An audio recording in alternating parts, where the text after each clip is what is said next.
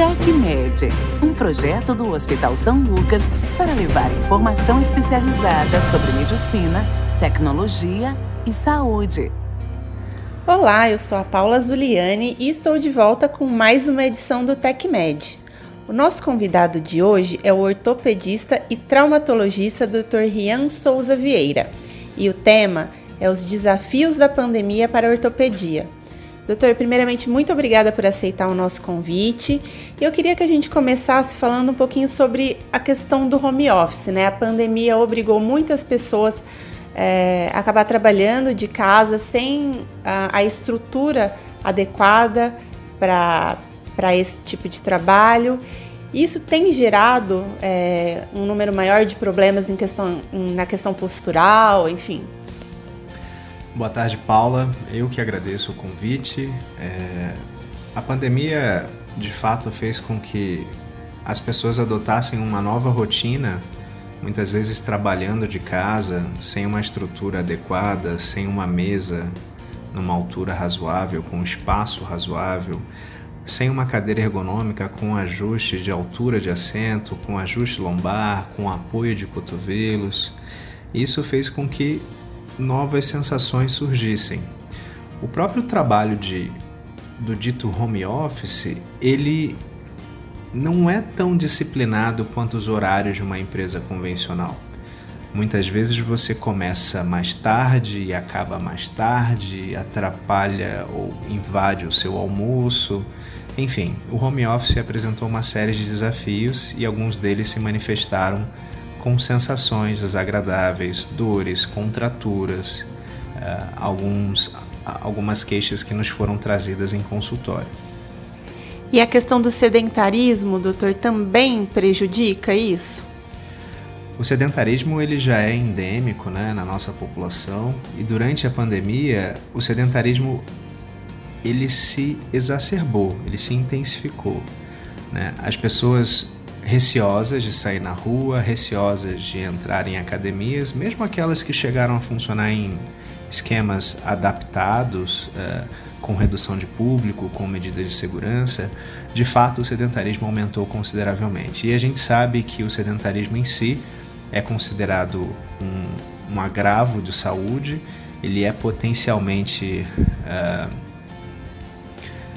prejudicial à sua saúde, ele pode prejudicar a sua qualidade de sono, a sua disposição, a sua postura no cotidiano, a sua capacidade funcional como um todo, né? E até é, questões não tão óbvias como concentração, enfim. Uh, de fato, o sedentarismo foi agravado pela pandemia e nós tivemos um aumento das queixas relacionadas a tal. E aí a gente entra na seara correlata ao sedentarismo, que é um aumento de peso corpóreo médio da população. Eu posso dizer para ti que, em média, eu diria que pelo menos metade dos meus pacientes referem ter ganho peso durante a pandemia. Então, se você somar hábitos posturais não ergonômicos no trabalho de home office, um aumento do sedentarismo, e possíveis distúrbios de sono associados, a qualidade de vida global da população caiu consideravelmente. E isso repercutiu no consultório, isso repercutiu no pronto-socorro. Né? Acredito eu que a maior parte dos ortopedistas, independente da subespecialidade, tenha percebido isso em seu cotidiano. E quais são os principais problemas que você tem atendido em consultório, doutor? Bom, disparado, a queixa mais é, prevalente no consultório, mais incidente, é a dorsalgia, a famosa dor nas costas. Dentre as dorsalgias, a dor lombar, a dor lombar mecânica, né, é a mais comum de todas. E existe alguma maneira de prevenir? Existe algum tipo de prevenção para essa dor? Em linhas gerais, na imensa maioria das vezes, as recomendações para que uma pessoa não sofra de dor lombar seria que ela, na medida do possível, tivesse hábitos de vida é, conhecidos como saudáveis. E aí entram uma boa qualidade de sono, atividade física regular, que segundo a Organização Mundial de Saúde, um mínimo de 30 minutos por dia, três vezes por semana. Os cardiologistas americanos falam em quatro vezes por semana. É, corrigindo essa parte, eu acho que eu poderia colocar assim: hábitos de vida saudáveis fazem com que você evite a dorsalgia, a dor lombar. E neles estão inclusos manter um peso adequado, manter uma boa qualidade de sono e manter atividade física regular. Como quarto fator, eu poderia dizer que os hábitos ergonômicos, a maneira como você trabalha, a sua postura durante seu horário laboral é bastante relevante também. Quais são as dicas, doutor, para a pessoa conseguir trabalhar de uma maneira mais confortável, né? Sem prejudicar nenhuma área, sobrecarregar nenhuma área? Partindo da premissa que essa pessoa não suportam sobrepeso ou obesidade, que essa pessoa dorme bem, que essa pessoa tem acesso a utensílios instrumentais de trabalho que permitam que ela tenha uma postura adequada. Por exemplo, num trabalho de escritório, é sabido que o apoio dos pés nos ajuda, relaxa grupos, grupos musculares nos membros inferiores, é, relaxando inclusive o glúteo, um estabilizador primário da coluna lombar. É sabido que a altura do assento, quando ela é regulável, ela confere bastante conforto para o paciente. O apoio dos cotovelos numa cadeira ergonômica, ela faz com que você relaxe a musculatura dos ombros, do trapézio, diminuindo a incidência de cervicalgia e de dor torácica alta a altura da tela, fazendo com que você não precise nem fletir, olhar para baixo, nem estender, olhar para cima, é algo bastante relevante para quem trabalha em frente a uma tela de computador. Uh, nós temos outros aspectos, talvez menores, que podem ajudar. Quem digita durante longos períodos, o apoio de punhos do teclado, o apoio de punho do mouse, essas são medidas simples que podem fazer a diferença no cotidiano. Outras medidas auxiliares não tão dependentes de utensílios são relevantes. Muitas empresas adotam ginástica laboral, alongamentos antes, durante e depois da jornada de trabalho e aqueles famosos intervalos curtos fazem toda a diferença. Nós não fomos feitos para ficar sentados longos períodos. Nós inventamos isso, nós colocamos isso na nossa rotina, mas isso não é, digamos assim, fisiológico. E para quem já está com o problema instaurado, né? Já está sentindo aquela dor, é... esse, esse, tipo de pessoa tem vindo ao consultório ou eles ainda estão receosos com a questão da pandemia? Infelizmente, alguns pacientes estão sim é, receosos ainda de procurar o consultório, o pronto-socorro, o hospital. Porém, já há uma evidente retomada no fluxo de pacientes e esses pacientes que nos procuram com uma dor nova ou com uma dor intensificada pelos hábitos relacionados à pandemia são pacientes, na maioria das vezes, fáceis de conduzir. Tá? Se eles entenderem que o que eles fazem, como eles vivem, pode estar contribuindo, se não causando absolutamente os sintomas desagradáveis, eles saem desse ciclo vicioso: dor, remédio, má qualidade de sono, má postura, dor, remédio, má qualidade de sono, má postura. Muitas vezes o nosso papel nem é tão intervencionista assim, é mais de orientação, mais de tentar cortar, quebrar esse ciclo. E aí uma, uma das ferramentas mais úteis na minha prática é a atividade física, né? que não necessariamente precisa ser a A ou a B ou a C. Claro que cada profissional uh, e cada paciente tem suas preferidas, mas o simples fato de sair da inércia, de sair da, do sedentarismo que visivelmente, que nitidamente a gente percebeu que aumentou durante a pandemia. O doutor, em relação a, a, esses problemas né, que, que você mencionou, uhum. eu queria saber quais são os tratamentos disponíveis, é, tanto na questão de terapêutica não invasiva, quanto também os casos que precisam de uma intervenção cirúrgica. Excelente. É, Em primeiro lugar, é, é muito importante que a gente identifique a causa do problema. Infelizmente, não só na ortopedia, mas na medicina como um todo, muitas vezes se trata o sintoma e não a causa. Uma vez identificada a causa, ou pelo menos descartadas doenças graves, né, doenças que ameacem a, a função, a vida, é, uma das formas mais comuns de tratamento é a analgesia por via oral. Né? Quando ela não é suficiente, nós podemos fazer uso da analgesia injetável, né? E num segundo momento, ou simultaneamente, nós podemos fazer uso da fisioterapia, um grande aliado nosso, né? a fisioterapia dita analgésica, por assim simplificar. Nós temos métodos uh, adjuvantes, como a acupuntura, isso pensando, obviamente, nos quadros mais comuns que nós mencionamos no início de nossa conversa, né? na dorsalgia lombar mecânica simples. Em casos refratários, rebeldes, recidivantes, que não respondem à terapêutica conservadora inicial, nós podemos fazer uso de métodos invasivos. Né? E atualmente, dos métodos invasivos mais comumente utilizados, os bloqueios, né? as risotomias, as denervações facetárias, isso em ambiente hospitalar, uh, tem grande uh, valia, tem sido, indicada com, tem sido indicados com frequência e podem nos ajudar.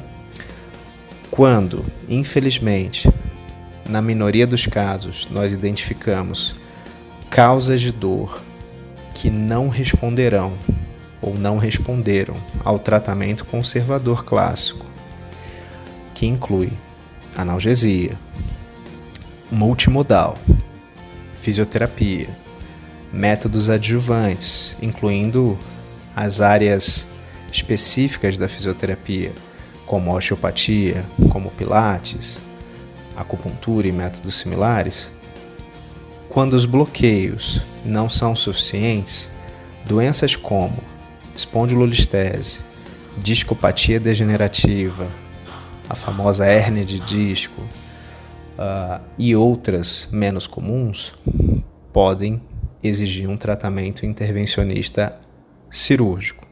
Quando que, que essa intervenção, esse tipo de intervenção é indicado e quais são os índices de resolutividade? Acredito que de uma forma geral, a cirurgia de coluna ela seja a exceção. Tá? Quando bem indicada, a resolutividade pode ser completa, né? Numa, por exemplo, uma hérnia extrusa comprimindo elementos neurais, causando uma dor intratável que não responde, que é rebelde. A exéres da hérnia discal pode ser assim absoluta no tratamento da doença. E aí a técnica que você quiser utilizar, não cabe aqui a discussão. De toda forma, é importante frisar que quando bem indicada e obviamente bem realizada, as técnicas cirúrgicas podem ser sim a solução do caso e a cirurgia de coluna é das áreas da medicina que mais evoluíram tecnicamente. O aumento da segurança e a diminuição do índice de complicações é gritante e cada vez mais técnicas minimamente invasivas são utilizadas, algumas já até presentes no rol da ANS, podendo ser cobertas pela maioria dos planos de saúde e podendo fazer parte da rotina do, do centro cirúrgico na maioria dos hospitais. E vamos para mais uma questão relacionada à pandemia e relacionada também à sua especialidade, doutor.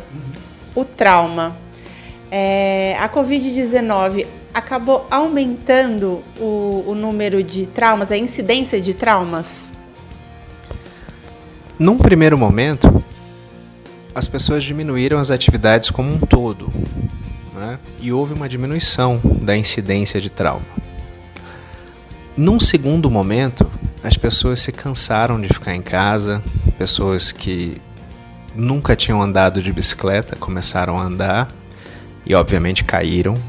E quando você conversa com cirurgiões de membro superior, onde as pessoas geralmente apoiam na queda, houve uma, um aumento da incidência desse perfil de fraturas, até em traumas de face, porque muitas vezes os reflexos não estavam em dia e muitas pessoas sofreram acidentes mais graves, e aqui falando particularmente da bicicleta, que eu notei um aumento considerável. Na pandemia, muitas, muitas pessoas permaneceram dentro de casa e receberam comida de entregador, receberam encomendas de serviços de entrega. E nós sabemos que a problemática do trânsito, uh, dos entregadores, uh, em especial das motos, isso aos poucos, ao longo da pandemia, uh, quando posto num gráfico, é, é visivelmente crescente. Né? Agora nós vivemos um, um momento interessante. O trauma não retomou, em minha humilde opinião, plenamente os níveis pré-pandemia, porém, nitidamente a gente percebe um incremento uh, praticamente semanal né, na quantidade, na incidência e na gravidade dos traumas. Né? Uh, se você visitar as enfermarias dos hospitais, o trauma a gente costuma fazer uma analogia com uma digamos assim, com uma planta que vai crescendo, tomando espaço, tomando espaço das demais, e a gente tem que até que tomar cuidado para o trauma não dominar todo o serviço de saúde, porque ele é volumoso, ele é crescente e ele demanda equipe médica de enfermagem, enfim é, um, é uma problemática bem relevante. E tem crescido sim nesse período, digamos, uh, se Deus quiser, de fim de pandemia. Perfeito. E eu queria que você, então, para encerrar, falasse um pouquinho sobre a estrutura do São Lucas em relação a isso. É, eles têm um centro de trauma específico, não é isso? É, o, o Hospital São Lucas, acredito eu, tenha sido a primeira instituição privada de Ribeirão Preto que organizou um centro de trauma com parâmetros de qualidade e de complexidade consideradas nível 1, né?